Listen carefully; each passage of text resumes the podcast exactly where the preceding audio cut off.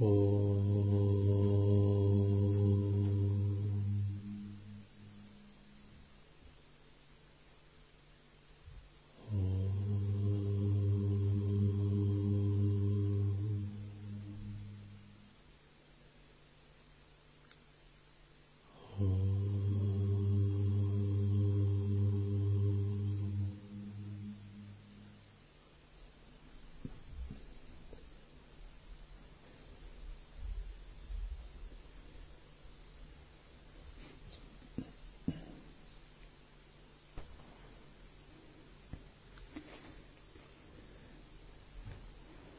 Наставление из текста Кодекс Мастера. Первый шаг – терпение. С чего ученик начинает свой путь, когда он вошел во врата школы мастера? Он упражняется в безграничном терпении, способности ждать и верить. Днями, неделями, месяцами – Годами напролет он терпеливо ожидает, подобно одинокому, таинственному дракону в пещере, выполняя свою работу, пока его терпение не вырастет, породив безграничную веру, волю, силу духа и власть над собой и событиями.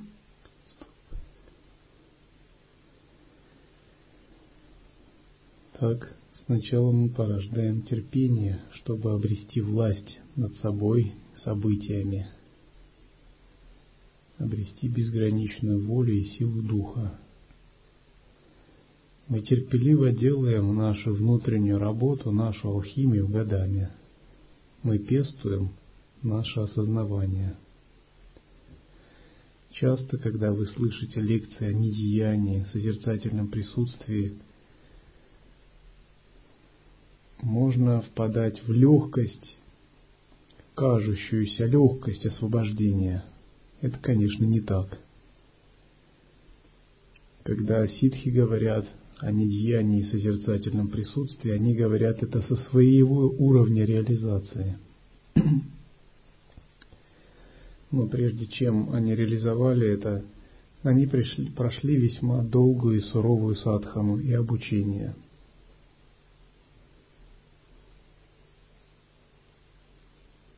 И очень важно, как бы, не забегая вперед, не переоценивать свои возможности, стараясь параллельно с пониманием высшего учения уделять внимание самым главным базовым практикам. Наша традиция ситхов. Это означает, что мы держимся линии древних мастеров и их подходов к практике и обучению. Традиция древних мастеров, она делает упор сразу на две вещи. Высшее учение, прямое видение шуньяты. Истина сразу дается ученику, Второй упор делается на тщательную подготовку, тщательное пестование метода, на длительную тренировку со всей тщательностью и основательностью. Благодаря такому подходу достигается настоящая реализация. И когда говорится о сроках, который затрачивается на тщательную подготовку, здесь времени не жалеется. Такой же подход есть примерно в древних традициях боевых искусств. Когда ученик приходит, ему говорят, первые два года тебе надо вырабатывать устойчивость тела. И он вырабатывает устойчивость тела. Благодаря тщательной подготовке ученик может достигать высоких результатов.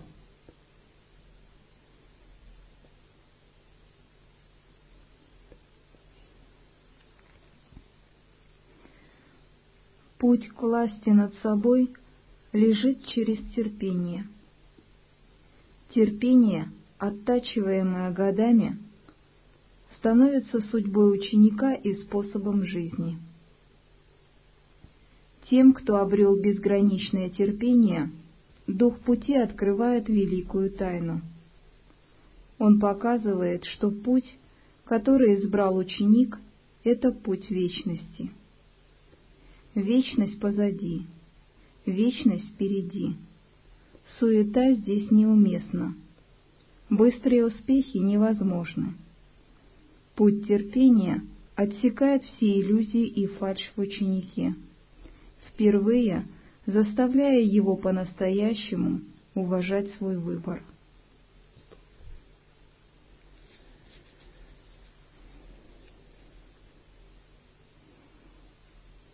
Часто, когда кто-либо имеет торопливый ум, я ему просто говорю, подожди, здесь другое вообще время, куда ты так торопишься? Просто войди в этот вкус, в это другое видение. У тебя впереди годы, десятки лет. Ты должен тщательно, со всей аккуратностью войти в это видение, не спеша, не делая ошибок, ничего не пропуская. У тебя впереди целая жизнь, и ты медленно, постепенно входишь в мир ситхов. Не ожидай, что тебе все откроется. Будь готов, что многие вещи для тебя будут закрыты и спустя два десятка лет. Это не потому, что от тебя это скрывается – тебе нужно накопить новое видение, чтобы ты мог способен быть, увидеть это. Иди планомерно к своей цели без рывков и без оглядываний назад. Это и есть терпение.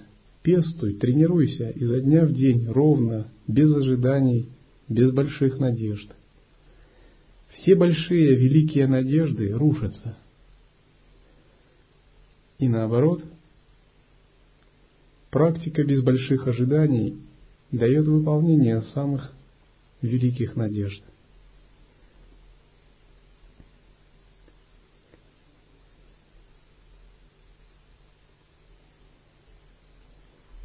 Конечно, все хотят стать Буддами. Но сначала надо просто хотя бы выполнить 10 тысяч простираний. Это гораздо проще. Но это же элементарно.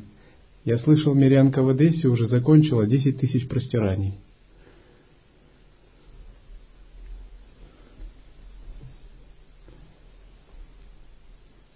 И технология практики такова, что ученику дается задание, они постепенно усложняются, и ими надо овладевать. К примеру, после выполнения базовых практик реализовать внимательность, первую тхьяну. Так, наращивая усилия и мастерство, вы ровно идете к своей цели, годами не отвлекаясь, не делая остановок. Это истинный путь прозрения. Постепенно вы углубляете видение Дхармы. Вы проходите ретриты, Затем ваши ретриты удлиняются, акценты сослужения переносятся на практику. Затем вы проходите еще более глубокие ретриты.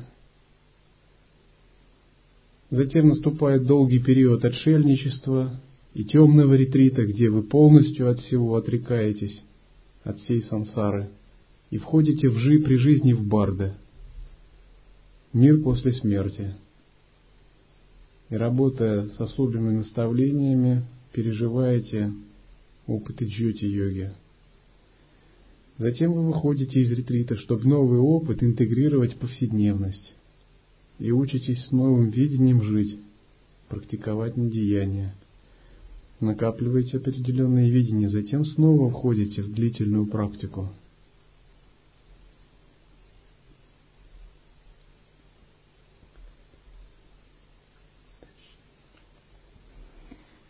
Обретая терпение, ученик впервые понимает, как смотреть на себя и мир глазами вечности. Те, кто сдался, кому не удалось пройти ступень терпения и обрести целостность, всю оставшуюся жизнь продолжают грезить, ибо дух вечности не коснулся их.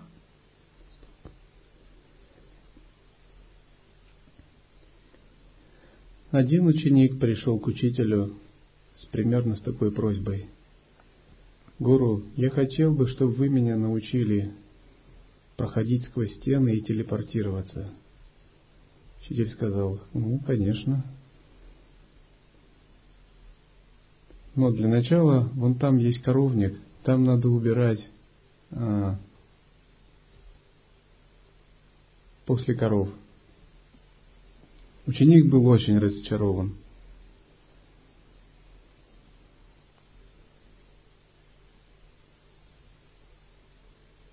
Но у Дхармы есть свои законы. Когда какой-либо ученик спрашивает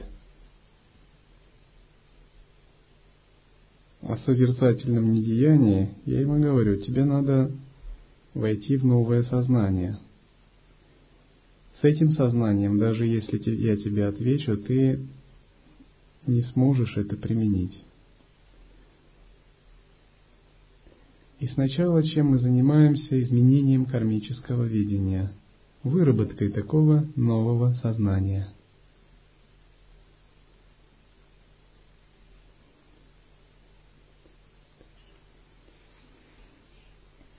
У них единственный путь – начать путь терпения сначала. Что идет далее, когда терпение выработано? Развитие силы воли, концентрации.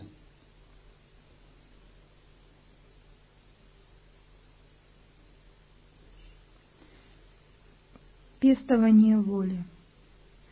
Каков второй шаг ученика на пути? Он упражняется в обретении безграничной воли. Воля есть энергия самого Духа. Воля есть бесценный подарок беспредельного Духа человеку. Но воспользоваться им может лишь тот, кто доказал свое право обрести власть над ней. Многие понимают такие качества, как воля и прочее, как нечто личностное, ну, сугубо психологическое. Это не так. Все наши личные качества являются прообразом вселенских шакти. В частности, воля является проявлением ичха-шакти внутри нас.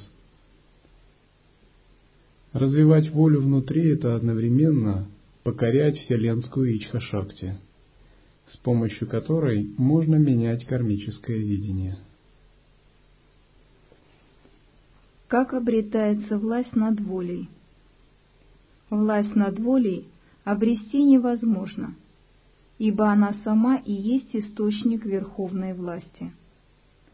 Однако можно получить ее покровительство, заслужив ее уважение и взяв ее в союзники. Сила воли мастера так безгранична, что даже боги уважают его. Ученику предстоит обрести эту силу. Итак, второе, следует заниматься концентрацией, тренируя волю. Воля – это сила нашего намерения, способность однонаправленно удерживать в сознании избранный объект, способность сосредотачиваться и полностью отдаваться тому, что делаешь. Это еще называют искусство санкальпы. Когда санкальпа выражается сильно, Пространство буквально подстраивается под намерение йогина, прогибается, кармическое видение на глазах меняется. Поэтому многие великие йогины могли менять этот мир силой своей санкальпы.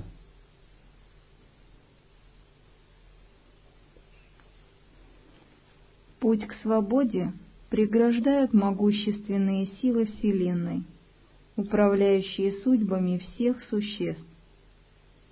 Они обладают безграничной волей, которой не может противиться никто из людей. Ничто не сможет как-либо их заставить изменить свое намерение, кроме другой, еще более могущественной, безграничной воли, воли человека, который стал мастером. Итак, когда мы говорим, что путь к освобождению лежит через очищение кармы, это не абстрактные вещи. Можно сказать, что когда мы следуем пути освобождения, мы должны освободиться от намерения Брахмы, от коллективного кармического видения, от намерения Ямы и многих других тонких энергий, которые управляют этой сансарой. Эти энергии одновременно и внутренние, и внешние. И освободиться от их влияния – это означает породить волю, которая превосходит их намерения. Когда на небесах ямы вас вычеркнут из книги жизни, сказав «он из книги смерти», сказав «этот Джива достойный, он заслужил того, чтобы выйти из разряда смертных». Данный мир, Вселенная – это воля Брахмы, абсолютного существа. Его воля распространяется на всех живых существ, но по-разному. Для живых существ, которые не обладают осознаванием, она распространяется как карма, сопутствующая сансаре. Для существ, которые развили свое осознавание, она распространяется по-другому, как освобождение – как высшее перерождение. И когда мы развиваем эту волю, мы как бы демонстрируем своим внутренним вселенским силам готовность к освобождению. Как это можно выразить? К примеру, у вас есть сновидение. В сновидении вы, будете, вы видите существ, превосходящих вас, ну, которые вам чинят препятствия – если у вас есть осознанность, вы можете проснуться в сновидениях, и это сновидение рассеется силой вашей, вашей концентрации. Если у вас осознанности нет, это сновидение доминирует над вами, и вы его не контролируете. Примерно то же самое происходит в Барде –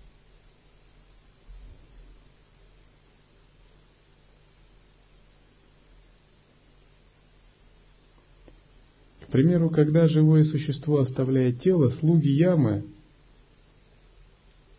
некоторых тащат, а некоторых просто сопровождают в Ямалоку, чтобы там произошел суд над душой, посмотрели записи секретаря Читрагупты, взвесили кармические деяния и определили место следующего перевоплощения.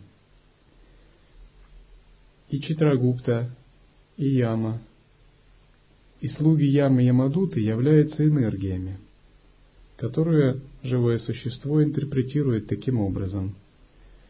Но потому что эти энергии более сознательные и более сильные, живое существо им подчиняется, и оно ничего не может сделать.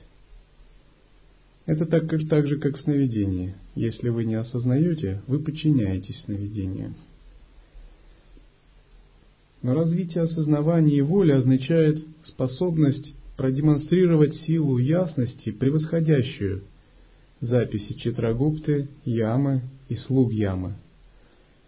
И проигнорировать закон реинкарнации, сказать «Я не простой смертный, я ситха-йогин, я не подпадаю под общие законы для перерождения, я свободен от вашей власти». Примерно вот так – это сказать, это означает выразить пхаву, проявить санкальпу и убедить этих тонких энергий и божеств в своем глубоком осознавании. Убедить это означает самоосвободить эти энергии. йогин, который может это сделать, говорят, что он управляет реинкарнацией по собственному желанию. Тогда эти тонкие энергии говорят, да, этот йогин достиг высокого уровня сознания. Он сам может распоряжаться реинкарнацией, поэтому оставим его. Он не подпадает под наши правила. У этих тонких энергий существует множество правил, касающиеся разных классов живых существ. И в соответствии с уровнем йогина они ему говорят, этот йогин перерождается по правилу свободы выбора. Вот что означает силой ясности и воли превзойти законы сансары.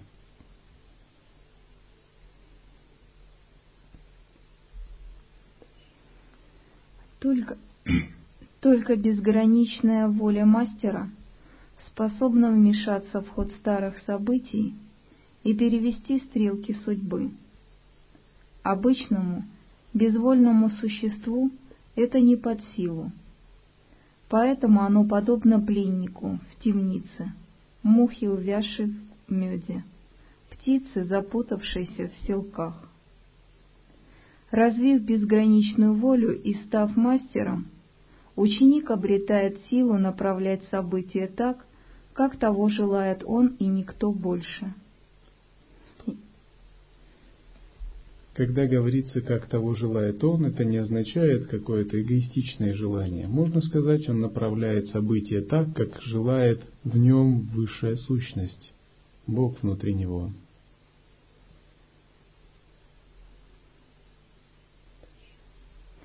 Его желание и желание беспредельного духа становятся одним, поэтому события подчиняются ему, и движение по пути становится возможным.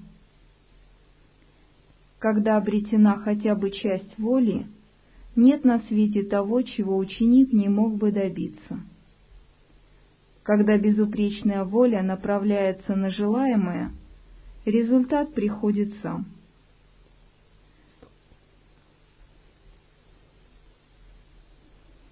Сначала ученик тренируется, пестует сознание, созерцание и самадхи. Когда-нибудь став мастером, святым, он переходит на следующую ступень эволюции, становится божеством.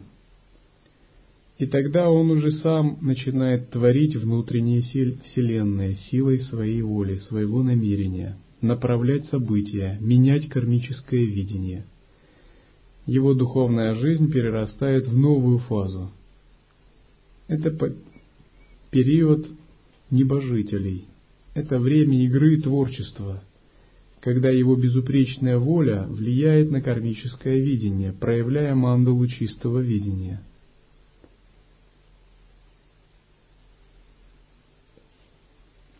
Если результат не приходит, это значит, что воля не развита – или выбрано неверное направление. Развитая воля дает ученику безграничный контроль над собой и любыми событиями в своей жизни. Единственное, над чем невозможен контроль, где бессильна даже безграничная воля, беспредельный дух, ибо воля — лишь его энергия, его часть. Практиковать путь недеяния это не означает просто какое-то э, безвольное плавание по воле волн. Развитие воли не противоречит пути недеяния. Более того, настоящее недеяние открывается, когда у нас уже достаточно развита воля, сила и йоги. Милость Бога наиболее полно опускается в сосуд, который очищен и полностью подготовлен.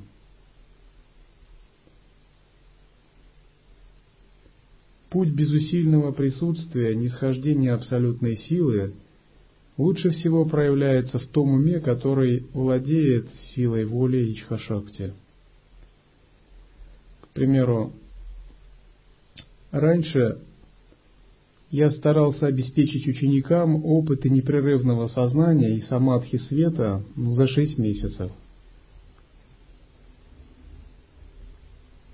Силой своего сознания. был один только ученик, который получил шактипад. Эти ученики получали опыты за короткое время. Опыты, которые трудно получить даже, может быть, некоторым через 20 лет практики. Самадхи света, непрерывный свет в сознании ночью, остановка дыхания. Хотя эти ученики, придя из мира, через 6 месяцев получали эти опыты. Затем я прекратил это делать понимая, что ученикам не хватает силы воли и концентрации, чтобы удержать эти опыты, и подумал, что нет смысла давать такие переживания, если сила воли не развита.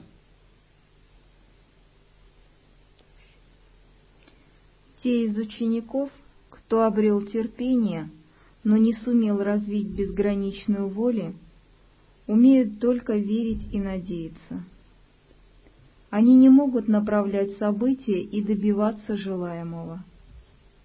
Перевести стрелки судьбы им не под силу, так как воля могущественных существ, контролирующих их жизнь, оказывается намного сильнее.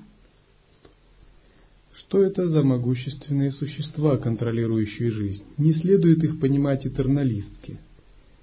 Это та карма, карма и клеша, о которых мы говорим – Карма и клеши это не обязательно что-то только внутреннее в виде сознания. Она может проявляться в виде тонкоматериальных существ, в виде внутренних божеств, демонов, препятствующих духов и прочее. И каждый, кто монах долго созерцает, понимает, о чем говорится. Часто, когда йогин много медитирует очищается, его он встречается лицом к лицу с кармическими кредиторами, которые предъявляют ему различные счета. Это и есть существа, контролирующие его жизнь в данный момент.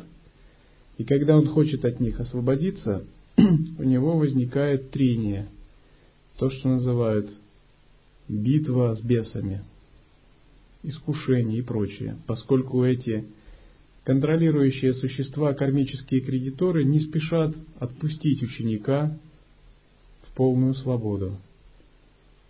Но если сила сознания йогина велика, он проходит этот период, и его карма очищается.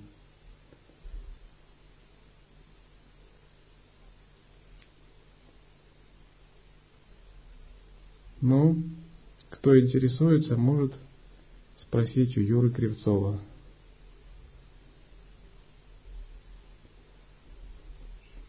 Как пестуется воля? Через отрешение. На пути развития воли нет такой вещи на свете, от которой ученик не мог бы отрешиться, даже если эта вещь он сам. Безграничная воля пестуется только с помощью мастера. Самому ее обрести невозможно, разве только в мечтах ибо, двигаясь сам, рано или поздно ученик захочет убедить себя, будто бы он ее уже обрел. Истинный мастер, обучая ученика, всегда начинает с того, что учит его терпению и безграничной воле. Если он не учит этому ученика, это может означать только две вещи – либо мастер не имеет судьбы, судьбы учить, либо ученик уже их имеет. Никакое обучение невозможно, пока терпение и безграничная воля ученика не развиты. Развить безграничную волю не означает потерять легкость, любовь, творчество, игривость и спонтанность на пути. Это означает придать им бесконечную глубину.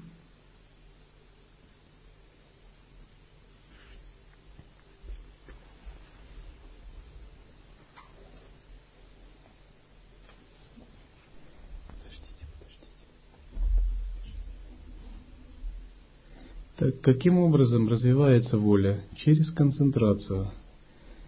Обычно в концентрации вы должны развивать тхьяны, уровни медитативной погруженности.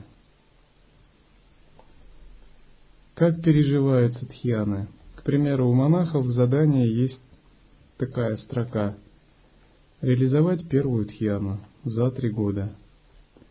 Реализация первой тхьяны, самадхи первой тхьяны, указывает на то, что йогин способен переродиться на небесах Брахмы в следующей жизни. То есть, если йогин способен в любой момент войти в первую тхьяну, когда он того пожелает.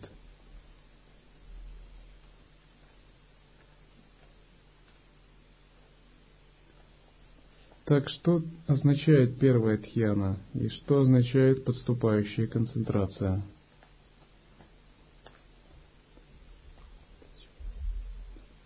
Сначала вы концентрируетесь на точке или пламени свечи. Затем вы концентрируетесь на внутреннем образе. Концентрация должна быть такова, что ваш ум непрерывно, как струя льющегося масла, касается визуализируемого объекта или точки. До тех пор, пока сознание и точка не сольются в одно – дыхание не начнет останавливаться, тело не начнет ощущаться легким. Вы начинаете с пяти минут, набрасывая в неделю по одной минуте, и так в течение полугода. До тех пор, пока ваша концентрация не дойдет до часу. На стадии часа вы сможете испытывать погруженности в первую, вторую, третью тхьяны. Такая погруженность наступает, когда вы непрерывно можете удерживать объект концентрации, не отвлекаясь, 29 минут. Мешающие мысли преодолеваются. Другие мысли, осознание чувственных восприятий тела, остаются. Преобладает мысль о главном объекте концентрации – могут возникать чувства восторга, счастья, уравновешенности. Мысли о главном объекте концентрации поддерживаются однажды начавшись. Иногда могут быть вспышки света или чувство легкости в теле. Итак, на стадии подступающей концентрации, в общем, главный объект держится, но еще мысли некоторые возникают зародыши и двигаются на периферии. В общем, главный объект на стадии подступающей концентрации уже не уходит.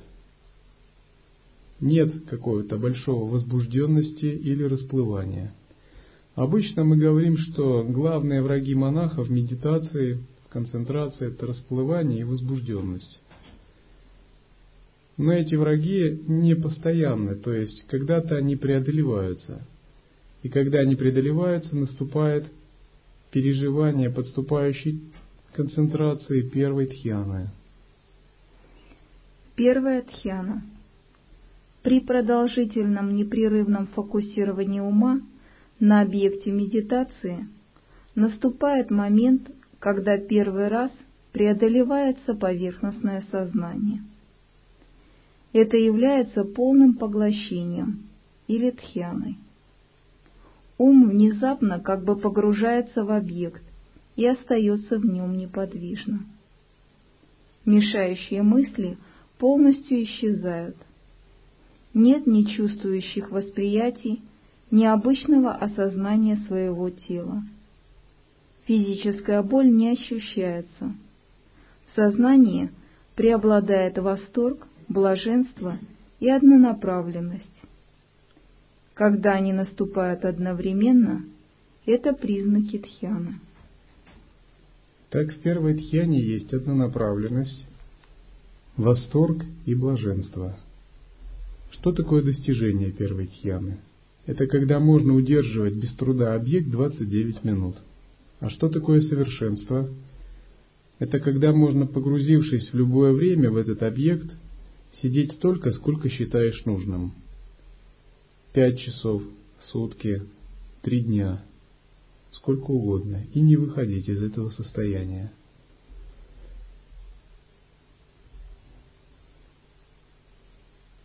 Когда такое наступает, и уровень такого уровня реализуется, говорят, что йогин овладел способностью, называемой самьяма. Что такое самьяма? Самьямой называется троица Дхарана, Тхьяна, Самадхи. То есть концентрация, медитация, которая перерастает в самадхи, называется самьяма. Силой самьямы преодолевается кармическое видение и достигается любые способности, йогин достигает различных видов самадхи. Что говорится об этом в Шандилье Упанишаде?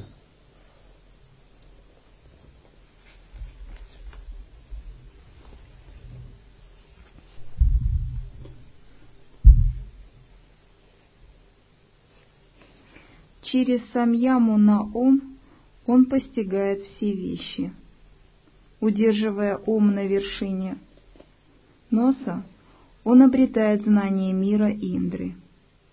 Удерживая его ниже, он обретает знание мира Агни. Через самьяму на читу глаза он обретает знание всех миров. Ухо — знание мира Ямы — по бокам от ушей знание мира Нирити. Самьяма для нас очень важна в качестве базовой тренировки при концентрации на точку, затем она важна при концентрации на чакрах. Когда самьяма выполняется на различных участках тела, генерируются энергии, двигающиеся в каналах тела – Благодаря этим энергиям йогин может связываться с мирами, соответствующими каналам его тела, поскольку микрокосм тела тождественен макрокосму. Ваш лоб, нос, уши и прочее являются своего рода каналами входа в другие, в другие миры или порталами. И если вы выполняете самьяму на какой-то точке тела активизируя праны и нади в этой точке тела – через некоторое время у вас возникают соответствующие мистические опыты. Вы можете видеть божеств, соответствующих мирам, с которыми связаны эти каналы. Позади уха знание мира Варуны. Вот. На читу левого уха знание мира Ваю, ветра. Горло зна... К примеру, когда йогин концентрируется на сознании, на слуховом сознании левого уха он осознает тонкие аспекты праны. Горло – знание мира Сомы, Луны. Левого глаза – знание мира Шивы. Головы – знание мира Брахмы. Передней части стоп – знание мира Аталы стоп. Мир Атала – это один из адских миров, мира самых нижних грубых энергий. Стоп – знание мира Виталы. Ладыжек – знание мира Ниталы. И Корнок – знание мира Суталы. Во всех этих мирах господствуют гневные энергии, гневные божества в качестве правителей – это миры очень жесткие. Обычно туда попадают грешники, у которых прана была зафиксирована в ногах. Начинающим практикам, разумеется, в эти миры нет смысла опускаться. Только йогин, обладающий великими способностями к сублимации энергии, способный проявлять гневные праны как часть естественного состояния, может посещать эти миры. Поэтому концентрация на стопах, нижних частях ниже Муладхары не практикуется. Колени – знание мира Махаталы. Бедер – знание мира Расаталы. Поясницы – знание мира Талаталы. Пупка – знание мира Пху. Живота – знание мира Пхувар сердце – знание мира Свар. Вместе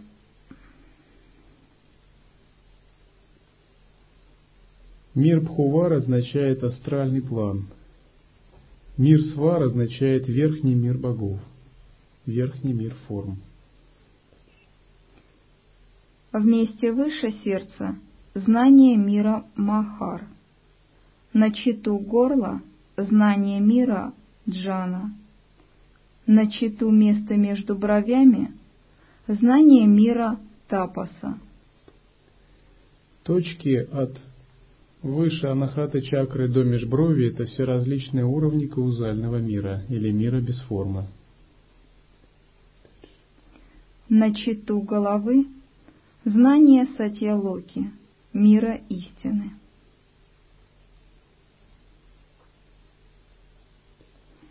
Выходом за пределы Дхармы и Адхармы познается прошлое и будущее. Сам ямой на звук, порождаемый любым существом, познается значение звука этого живого существа. К примеру, йогин, который может выполнить сам яму, на звук, который исходит от живого существа, может знать язык птиц зверей и животных. Итак, сам яма и точки тела – это отдельная тема, требующая обширных объяснений. Ключом ко всем этим достижениям и пониманиям является способность концентрации, которая перерастает в самадхи, основанная на силе воли. Самьямы насачит карму познаются свои предыдущие рождения – если у вас сильная концентрация и вы можете реализовать самьяму, вы входите в свое подсознание и начинаете анализировать самскары, которые расположены в вашем тонком теле. Это подобно тому, как вы просматриваете файлы в компьютере. Тогда самскары с вашими прошлыми жизнями показывают ваши прошлые жизни. Обычно это сопровождается голосом, который объясняет вам – или вы видите себя, и все очень быстро разворачивается. За несколько минут главные аспекты вашей жизни разворачиваются, как на кинопленке. Сам ямой на ум другого познаются его мысли. Через если у вас сильная концентрация, то вы можете входить в тонкое тело другого и познавать его мысли. Это не так трудно.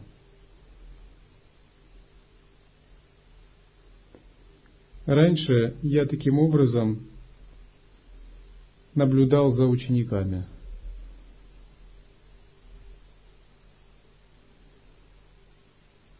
Даже если поверхностное сознание человека говорит одно, то его душа – это более истинное состояние.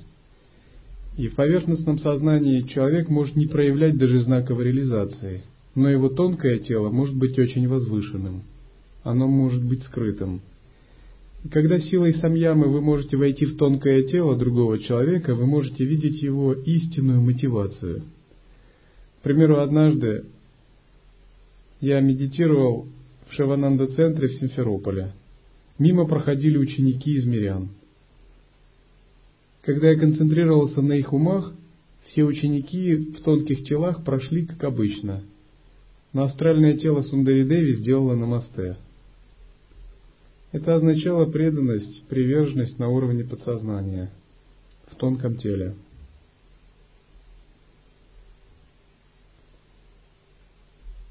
В другой раз я пообщался с тонким телом монаха, который, как обычно, вел себя. Но в тонком теле, когда я с ним беседовал, у него была тенденция раздраженности, которую он тщательно скрывал. Подсознательная тенденция. Таким же образом вы можете знать истинные намерения человека, если входите в его тонкое тело. Оно проявляется несколько иначе, потому что оно живет как бы своей независимой жизнью. Однажды один монах уехал в поездку. Я не получил от него долгое известие и подумал, чем он занимается там. Когда я сконцентрировался, я увидел духов-защитников, которые оберегают монашеские обеты. эти духи-защитники сказали, пойдем, мы сейчас тебе покажем. Смотри, видишь, вот он. Таким образом, вы можете видеть умы других, других людей, только овладев силой концентрации. Вы можете получать информацию о человеке прямо видя его ум, либо вам могут сообщать духи, если вам это интересно. Но поскольку последние лет пять мне это не интересно, обычно я такой деятельностью не занимаюсь.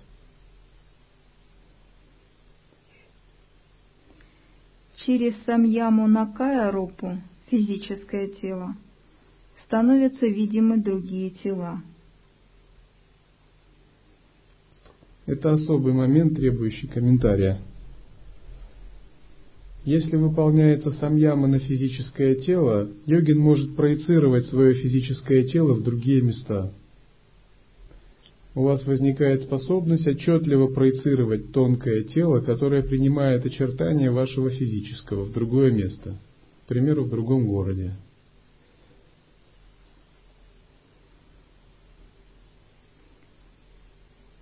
Самьямой на силу обретается сила Ханумана – Когда я практиковал длительное время в ретрите, одна Матаджи позвонила и спросила, «Вы приходили к нам?»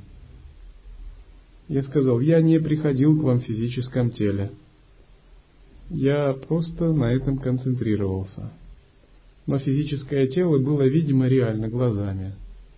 Оно было видимо, затем исчезло. Я не считаю это какой-то большой ситхой, в общем, это обычный результат йогической практики концентрации. Даже одна монахиня у нас совершала подобное. Нет, не одна. Две монахини и один мирянин после интенсивных ретритов. Сам ямой на солнце обретается знание тонких миров.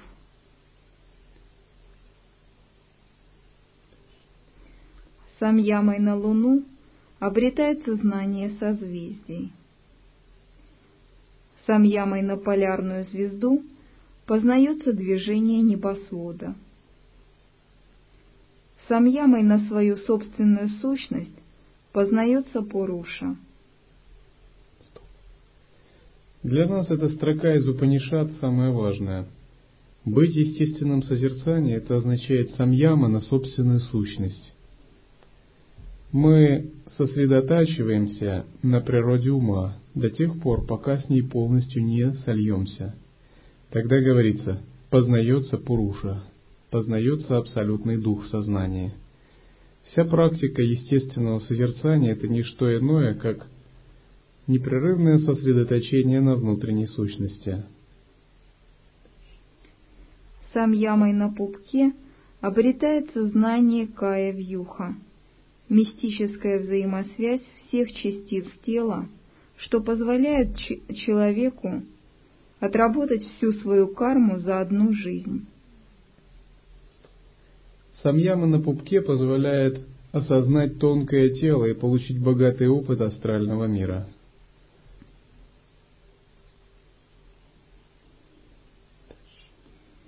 Самьямой на горло обретается свобода от голода и жажды. Самьямой на Курманаде, которая расположена в горле, обретается непоколебимость. Самьямой на Тару, зрачок глаза, обретается видение ситхов. Становясь владыкой Акаши в своем теле, он способен перемещаться в Акаше. Овладев самьямой, йогин обретает сверхъестественные силы, присущие тому объекту, на котором он сосредотачивается.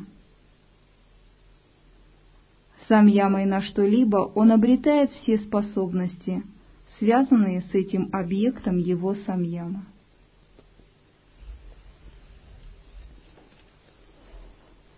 Для нас не является целью сверхъестественные силы, Самьяма для нас важна в контексте связи со Всевышним Источником.